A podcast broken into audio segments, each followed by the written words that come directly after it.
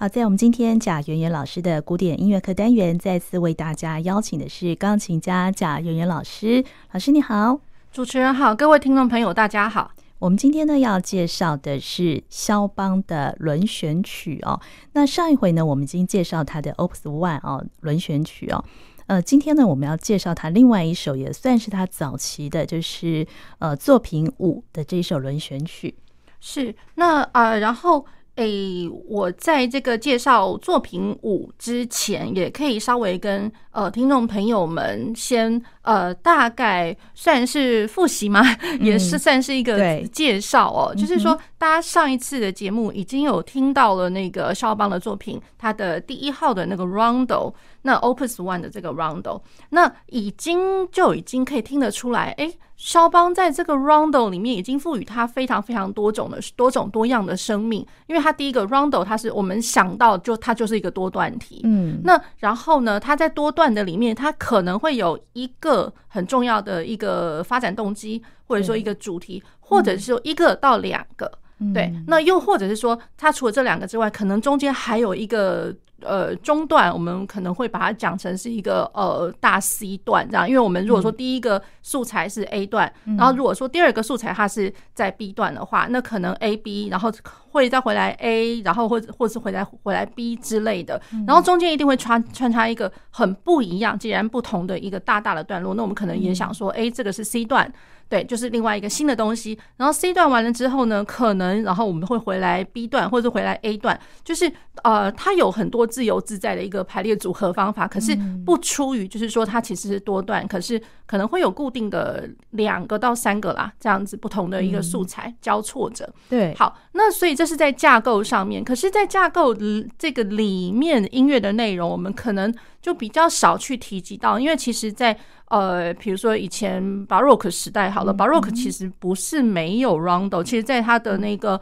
呃 Bach 的他的 dance suite，他的 partita 里面就曾经有过他的第二首里面。呃，partita 它里面就有一个 rondo 哦，对，只是说我们以前看到那个 rondo 真的，你知道也是在这个原理，可能 A B A B 或是 A B A C 之类的，对。那可是再怎么样都是短短小小，也不会特别再去探究说它里面的内容是什么。一路到古典时期的时候也是如此。嗯那不过古典时期我们可能听到一个比较长一点 rondo，可能就是就是 Beethoven 那个呃 Opus 一二五那个 O 呃 The Lost Penny，就是我们失去一分钱的那个愤怒，哎。它的那个主旋律是滴滴滴答答滴滴让滴让 C 瑞瑞嗦嗦 C 滴让滴让滴滴滴滴叮这一首，好，那其实它也蛮长的。我老实讲，所以自从贝多芬他的这一首，嗯，看起来颇长的 Rondo，然后他可能真的就比如说每一个不同的段落有不同的性格，加上他的。调性上面一定也是会有一些不一样的氛围，这样子。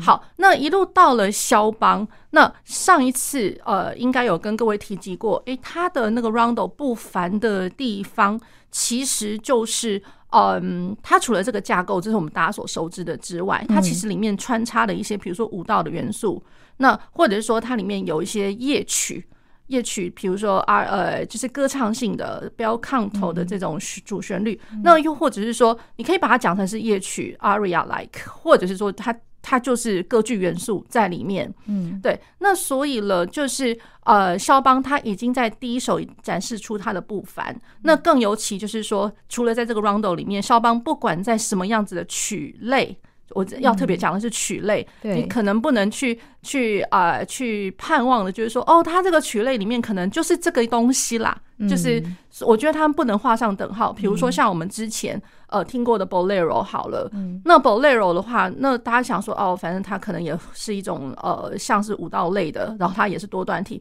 可是你没有想到就是哎，它可能有一个开头 Introduction，然后它也没有想到就是说哎，它怎么好像。里面听起来怎么是波兰舞曲啊？我如果没有特别跟你讲它是 Bolero 的话，哎，你会特别就会特别去想说，呃，好像是不是他的另外其中某一个 Opus 的那个 Polonaise？嗯，对，所以就是肖邦他已经习惯在他他的这个种类哦，就是说曲种里面去加了各式各样不同的花样。嗯，那所以第一个 Rondo 你会听得到就是有歌剧的素材了。那我们现在回过头来，我们要讲到这个第二首，因为其实肖邦他总共他写了，其实算起来，哎，不是只有我们钢琴看到我们，因为一般现在那个乐谱啊，可能它出版出来真正给呃独奏的给钢琴的 rondo 是三首没有错。对，那可是呢，其实他还有，比如说，就是有给呃，原本是写成一架钢琴的，后来他自己一八二八年又改编成双钢琴的，这是这是其中另外一个。那又再加上，就是说还有另外一个，也是跟着舞曲类呃合并的。好，所以其实 Rondo 来讲的话，我觉得肖邦他真的是彻底运用了 Rondo 这个东西。哦，所以他有写了大概有五首。对的 rondo，对、哦、对，所以我觉得，我觉得真的都是自从肖邦他赋予 rondo 一个很不一样的生命，嗯、所以我们自从听到 rondo 之后，也不会觉得就是说啊无聊，它就是很多段题啊，那我要听到什么时候、嗯、那种感觉？对，那我觉得肖邦这个是他厉害的这一点哦。所以在肖邦的 rondo 里面，它就是主要的那个主题曲部分，在插叙的部分，它会加一些。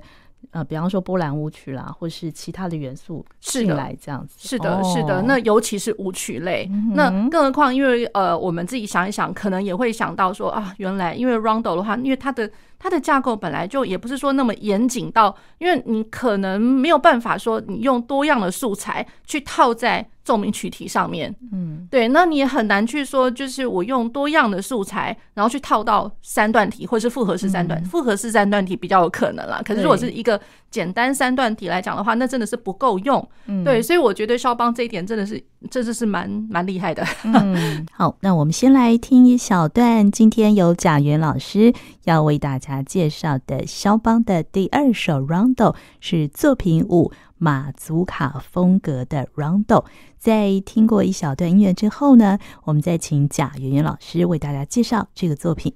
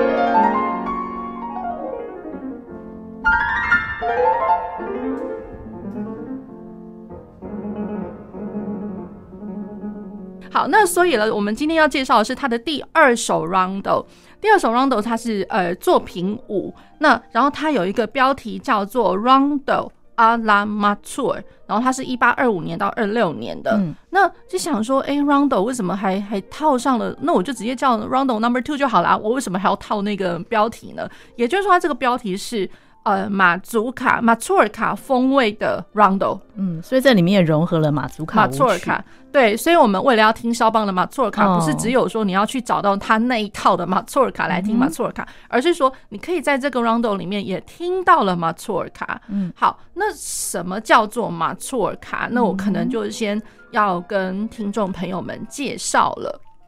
那么，错尔卡，大家先想想看，它会是宫廷的东西吗？还是它是民间的东西？应该是民间的舞蹈是吗？呃，对对，它其实是一个民间，嗯、就是在波兰呃民间的一个呃一个舞蹈哦。那它可能就是呃有几对几对的，就是就是男生女生这一对一对的，那可能就会有好几对。那它可能会呃组成一个就是像圆圈般的一个就是队伍哦，然后呃跳舞的一个队伍。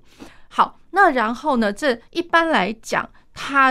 呃，它是三四拍或者是三八拍。那然后呢，它有一个很重要的一个特点，它的舞道的呃重拍，嗯呃，不能讲说它的重，我们因为我们一般想想来的那个三拍子的重拍一定是第一拍嘛，对，那可是并不是说我的第一拍就不重要了，而是说它除了第一拍重要之外，我还再加上了第二拍也重要。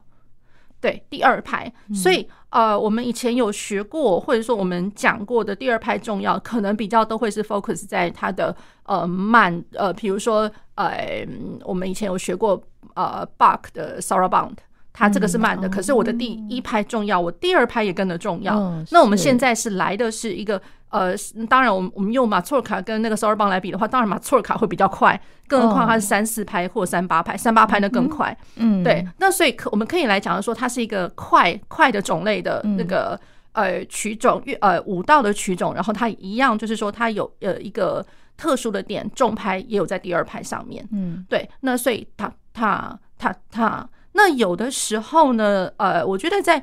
呃，肖邦他的马错尔卡，如果说他的套曲的那个马错尔卡，还可以听得到，就是除了一二一二之外，有时候可能一二三一二三，那个第三拍会觉得，哎，这也挺特别的。就第三拍好像，呃，他不会马上，呃，因为第三拍我们一般熟知应该它是弱拍嘛，那弱拍我可能马上就要落到下一个小节第一拍，嗯，那所以有的时候在肖邦马错尔卡里面，除了第二拍重要之外，它的第三拍要不也重要，而且就是说它的。第三拍不会马上去落到下一个小节的第一拍，对，所以我觉得这个拍点，然后还有它的那个重心是一定要好好去拿捏的。嗯，所以第二拍重拍，那第三拍也是稍微重一点，这样。对，稍微重，也就是说，我的第三拍绝对可能不会是弱拍啦。哦，弱拍的话，我马上一定就会有点像是下一个小节第一拍的先线，也有也说不定。对，那或者是说，哎，那我一个句子的尾巴如果落在第三拍。呃，那我还真的就给他就是掉下去了那种感觉，对，所以就是说，我觉得肖邦他有这一点哦，就是他的第三拍有的时候我觉得颇不凡的。我我如果重拍落在第二拍已经很不凡了，那就是说我的那个方向好像哎去特别去呃凸显在第二拍，那可是第三拍如果也加重的话，那就表示我可能整个乐曲的方向。我是一直往前走的哟，它有的时候会是哒哒哒哒哒，那就是你不会在第三拍它稍微停顿或者说稍微重的时候，你就会想要顿下来。嗯，对，我觉得顿下来的话，那整个乐曲或者整个乐句就死掉了。它那那它跟我们原本的那个弱拍掉下来有什么不一样？对，所以有的时候我甚至觉得它是一个吊你胃口，有时候它可能是 moving forward，可是就是说往前走，可是又不是走的那么快。嗯，对，所以我觉得就是在演奏舞蹈的舞舞曲类的东西的时候，这个一定要先去注意到，对，否则我们在演奏的话，那三拍子，那我圆舞曲跟其他的三拍子舞曲有何两样？嗯，对，所以这个是我才想说，哎，一定要跟听众朋友们先介绍什么是马祖尔卡这样子。那马祖尔卡的第二拍跟第三拍都有点都是重，对，尤其就是说一开始最最早就是最鲜明的特征就是它的第二拍一定重。对，可是第二拍重的时候，并不表示我的第一拍就不见了。对，我如果第一拍不见的话，我如何去凸显我？我如何知道他是第二拍？嗯，对，所以有的时候呢，也会有人第一拍突然不见了，然后把第二拍当做哎，好像小节线重新画过了一样，第二拍变第一拍，这个也不太对。这样子，好，那这个哎，就是马祖尔卡来讲，它的基本舞步。并没有，就是说很很固定，就是说，哎，我一定要怎么跳怎么跳。那所以它有的时候可能会好几十种的那种舞步，也说不定。对，那然后基本上他是两个两个两两，就是一对一对的那个跳舞的那个伴侣一起来跳这样子。好，那然后在这个多段里面哦，就是有的时候你可能会听到在呃主要的一个跳舞的步伐完了之后，可能会穿插一段，就是非常的。嗯，即兴式的，然后或者说可能会听到，就是哇，这个这是这是炫技嘛，还蛮高超的那种感觉，就是快速音群可能跑来跑去特别多，所以它是蛮高度的，就是去发展它的即兴。所以我觉得马错尔卡来讲，其实它会是一个还蛮好发挥的，不管是说在呃舞蹈的特殊性之外，甚至就是说在表演的技术上面。对我的我的技巧上面，可能也会是一个诶，可以很好发挥的一个躯体。然后嗯，然后他可能就是嗯，怎怎么讲呢？就是它其实是算是一个历史悠久的一个一个舞蹈，对，一个曲种。那然后最初最初，其实我们在十六世纪，也就是一五几几年的时候，就已经可以看得到，就是说在呃波兰，尤其是它的那个东边，或者说东边中间一点点那个地理位置上面，对，比较偏东边的。所以大家如果去这样想，如果是地图上面波兰偏东边的话。老实说，他还跟哪边邻近呢？哦，苏联，苏联。所以有的时候我会听到，就是说，哎、欸，怎么好像那个苏，就是他慢慢慢，因为往往东边走那种感觉。嗯、那其实，如果说苏联他们的，因为那个时候应该。不能叫苏联了，应该叫沙皇时代吧。它还是有有宫廷、有皇帝的这样子。那所以宫廷里面有一些些其实是那种呃波兰的血统，嗯，对，波兰血统。那所以有一部分波兰文化的那种掺入在那个呃，就是俄国的生活里面这样子。对，所以呃也会慢慢就是听到到，就是说，哎，它其实也有传到那个皇宫里面。嗯，那把措尔卡慢慢慢慢其实也是。呃，在欧洲也是，除了就是从民间，然后就慢慢慢慢，哎，也进到皇宫里面来。所以有的时候你可以听得到，就是在在法国的皇宫里面，也可以听得到这种马祖尔卡的东西。哦，对，所以我觉得它是慢慢慢慢，就是逐渐的，就是有往皇宫里面的一个，比如说呃宴会式的舞蹈，宫廷式的宴会舞蹈。嗯，对，所以我觉得这个蛮特别的。嗯，然后呢，到了后面，比如说一八三零年以后，也可以慢慢看到在。英国，然后呃，法国都都看到了这样子的一个舞蹈，所以从波兰，就是波兰其实算起来欧洲的中间吧，所以往东边，然后往西边，全部，所以整个欧洲大概重要的地方，你都看得到马祖尔卡的一个踪迹。哦，就是它从民间，然后传到宫廷，对，然后再传到欧陆，呃，可以可以这么说啦，可以这么说啦，对。好，那然后不管就是说，他有呃一，他一个圈圈里面可能有八对的那个呃，就是男女舞的舞伴，那或不管是八对，或者说只是一个单独的舞伴，嗯、那呃其实呃就是在这些跳舞，他们舞伴这里面，其实他们自己跳舞之外，他也是在舞蹈上面会有一点点即兴的成分。嗯，所以之所以我们在讲说，哎，他的舞舞步来讲，大概五十几种舞步，然后其实可以让你自己呃即兴的来。组组合来组合去那种感觉，听起来蛮复杂的。对，其实我觉得它的变化。我觉得蛮蛮多的哦，那就表现在那个肖邦的马祖卡舞曲里面也是这样的特色哦。是，所以就是说，因为它的舞蹈本身，我觉得就是变化性蛮大的。嗯，那那更不用讲说，那肖邦呃把这个舞蹈原本是舞蹈的东西，它化为呃纯粹的音乐，器乐演奏的音乐。然后器乐演奏的音乐的话，那我如果要去即兴或者什么的话，那那更是更更是可以游刃有余，让他去发五十几种哎，对，让他去发挥。对 对，所以我觉得这个蛮蛮厉害。的 好，那然后一路就是说，这个马祖尔卡到了十九世纪之后，你可以听得到，就是哎，有些东西就是他呃，他可能那个舞蹈已经不再叫做马祖尔卡了，对。可是呢，你可以在别的舞蹈里面会看得到一点点，哎，这好像是马祖尔卡的味道在里面，对。所以我觉得蛮蛮有趣的，就是大概就是在呃十八世呃，就不一一八几几年，十九世纪啦，一八几几年开始。对，那这个会看得到一些些不一样。那比如说呢，还会看得到稍微再慢一点点，有一种舞步叫做、嗯、呃，就是 Kujaviak 这个这个舞蹈。还有呢，这个是比较慢一点，稍微呃舒缓一点的。那然后再来另外一种舞蹈，是一个比较活力满满的，叫做呃 upper rack。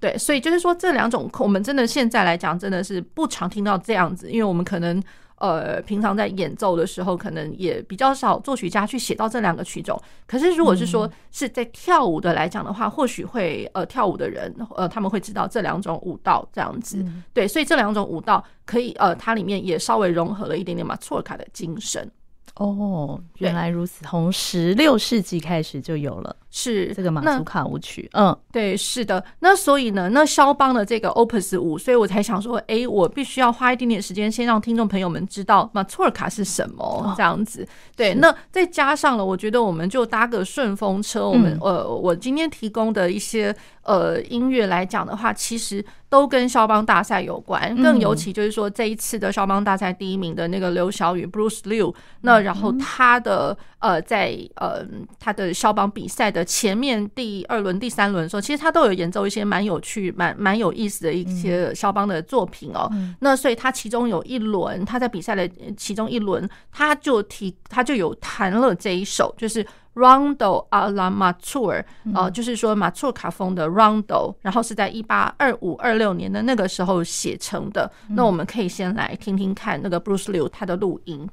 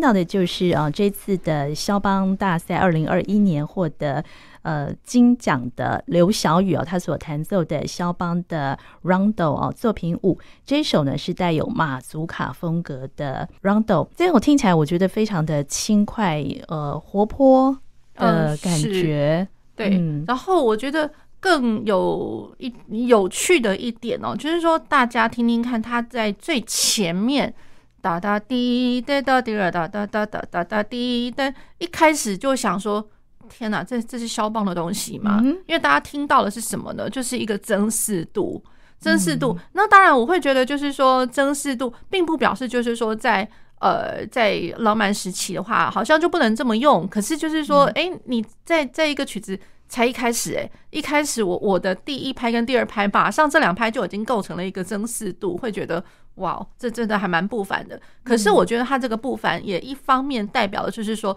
其实他运用第一个真实度，然后再过来就是说，他其实他是借由呃在呃一个教会调式里面。对，那所以教会调式它是那个莉莉安莉莉莉安调式，莉莉安调式其实你就是呃把它就是整个音阶弹出来，那其实它就是会有一个真实度在里面哦。对，那所以了，就是我会觉得它既然运用了一个教会调式，所以我会觉得就是说，哎，它真的就是呃跟 local 或者说跟比呃不能说乡土，可是我会觉得就是跟民间的生活还蛮贴切，因为它运用了这样调式的成分调式。对，所以我觉得他哎，真的挺不凡的。就是一开头的时候，对他一开头法拉西约都是法索拉哆这样听起来，他对啊，他是 F 大调没错。可是就莫名其妙，F 大调的话，应该我第四个音是要降的呀。对，那他特别就给你那个那个该该有该要有的那个第四音，他就是给它还原了，所以造成了它的增四度。嗯哼，好，那然后呃，其实他这个是一八。二八年的时候被出版，一八二六年已经完成，然后一八二八年出版。可是，在这个时间点哦，就是呃，肖邦他根本他还是华沙音乐院的学生，对，那他仍然还在跟他的老师，他的老师叫做呃 Joseph Elsner 这位老师，他还在跟他学习。那老实说，那这个呃马错卡风的这个这个标题哦，那其实根本不是肖邦自己原创的，因为他的老师。Elsner 他其实，在肖邦写这个这个之前，他已经有写了，就他的老师，嗯，Elsner 他已经写了两首呃，也叫做马错卡风的 Rondo。哦，对，那所以就是呃，肖邦，我们可以稍微猜测，就是说，可能他也是他在标题下标题来讲的话，他有一点受到他老师这个作品的影响。可是老实说，就是说若。论作品本身的这个内容，嗯，那个内容来讲的话，其实他完完全全根本不是他走他老师那个样，哦、对，那肖邦那个是完全他自己的，所以我们只能这样讲，就是说有可能是标题是肖邦，他可能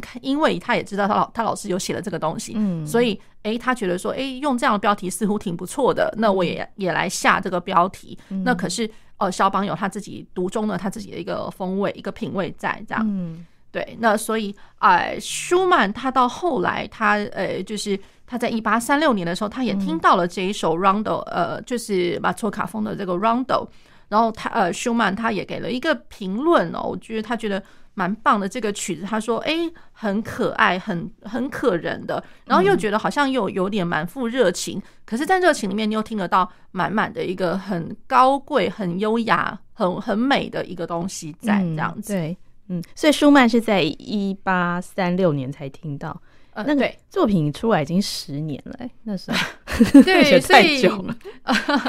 那时候的流传没办法立刻，呃，是啊，是啊，对，所以这个是比较有趣的一点啦。不过就是舒曼似乎就是对于肖邦他这些早期的东西，其实他几乎都有听过，而且几乎都也写了评论。对，就是在他的新音乐杂志里面，他也写了评论，所以就是说让世人知道，就是说，哎。大家看一下哦，这个这这个肖邦，这个这也算是一个人才，这样子，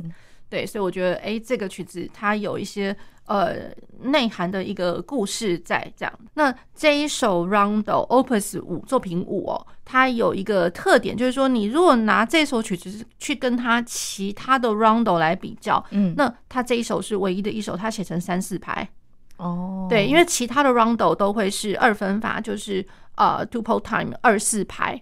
嗯，对，所以这个是他比较特别的一点。对，好，这是他的第二首 Rondo，是对，也是他早期作品哦。呃，我们接着要介绍他的另外一首 Rondo 哦，是作品七十三。这个作品年代就间隔蛮久了，是吗？呃，其实不然哦，然，是这样子，哦，就是说，为什么会我会把它提提前哦，就是在。这个就是在 Opus 五之后就先提到这一首呢。嗯、那所以如果听众朋友还记得的话，就是我之前有曾经提过，就是肖邦的那个作品的编号，嗯、作品 Opus。其实如果肖邦作品 Opus，它在大概六十六到七十几、七十呃七十三或者七甚至更后面的，嗯、就是这这一段期间，这这几个呃作品标号来讲。其实并不是那么真正遵照着他的作品完成的年代来说，而是说有有这么几首，就是后来被找到。那所以他没有办法在呃肖邦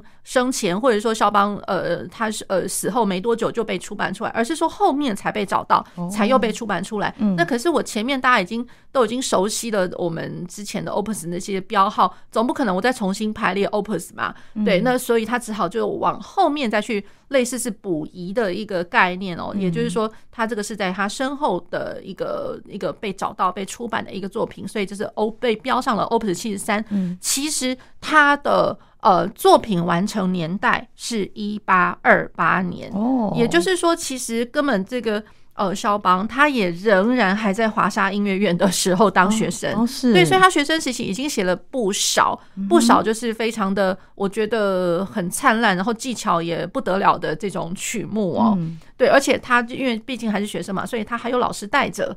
对，所以就是他写这些东西的时候，其实都不不是说呃老师就不管他了，其实老师还是多少有哎看大概稍微调整了一下，或者说看过一下他的这个作品。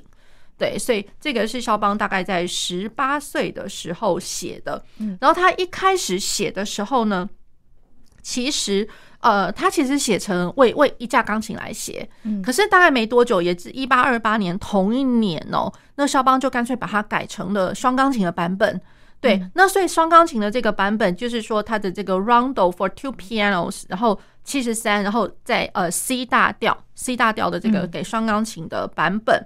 好，那所以我们久而久之反而会发现，就是说，哎，我们现在看到的，如果是在讲这一首的话，大家突然想到的应该。都会是双钢琴的，就很少人会去把它想到，就是说，哎，这是钢琴独奏的。对，那所以更何况就是说，我刚刚呃有提过。钢琴独奏的版本来说，钢琴独奏那嗯，好像我们大概只只会看得到，顶多就是三首吧。Number one 就是我们上上一集节目介绍的一个，就是 Opus One，然后刚刚的 Opus 五，然后再来就 Opus 十六。哦，对，很少人会去想到，就是说，哎，怎么还有这个？嗯哼，对，所以我觉得，哎，这个挺好玩的。我觉得可以先跟听众朋友们先提及一下。嗯，对，所以就是说，呃，千万不要想说肖邦只有写的我们知道那三首而已，其实不止啊。哦、对，这个是为双钢琴的哈，作品七十三。对，那然后我给听众朋友们选用的是那个 Daniel Trifanov，他也是大赛得主，大家都知道。那然后呢，他跟他的老师 Sergei Babayan 的他们呃师生一起联手合作的这个录音版本。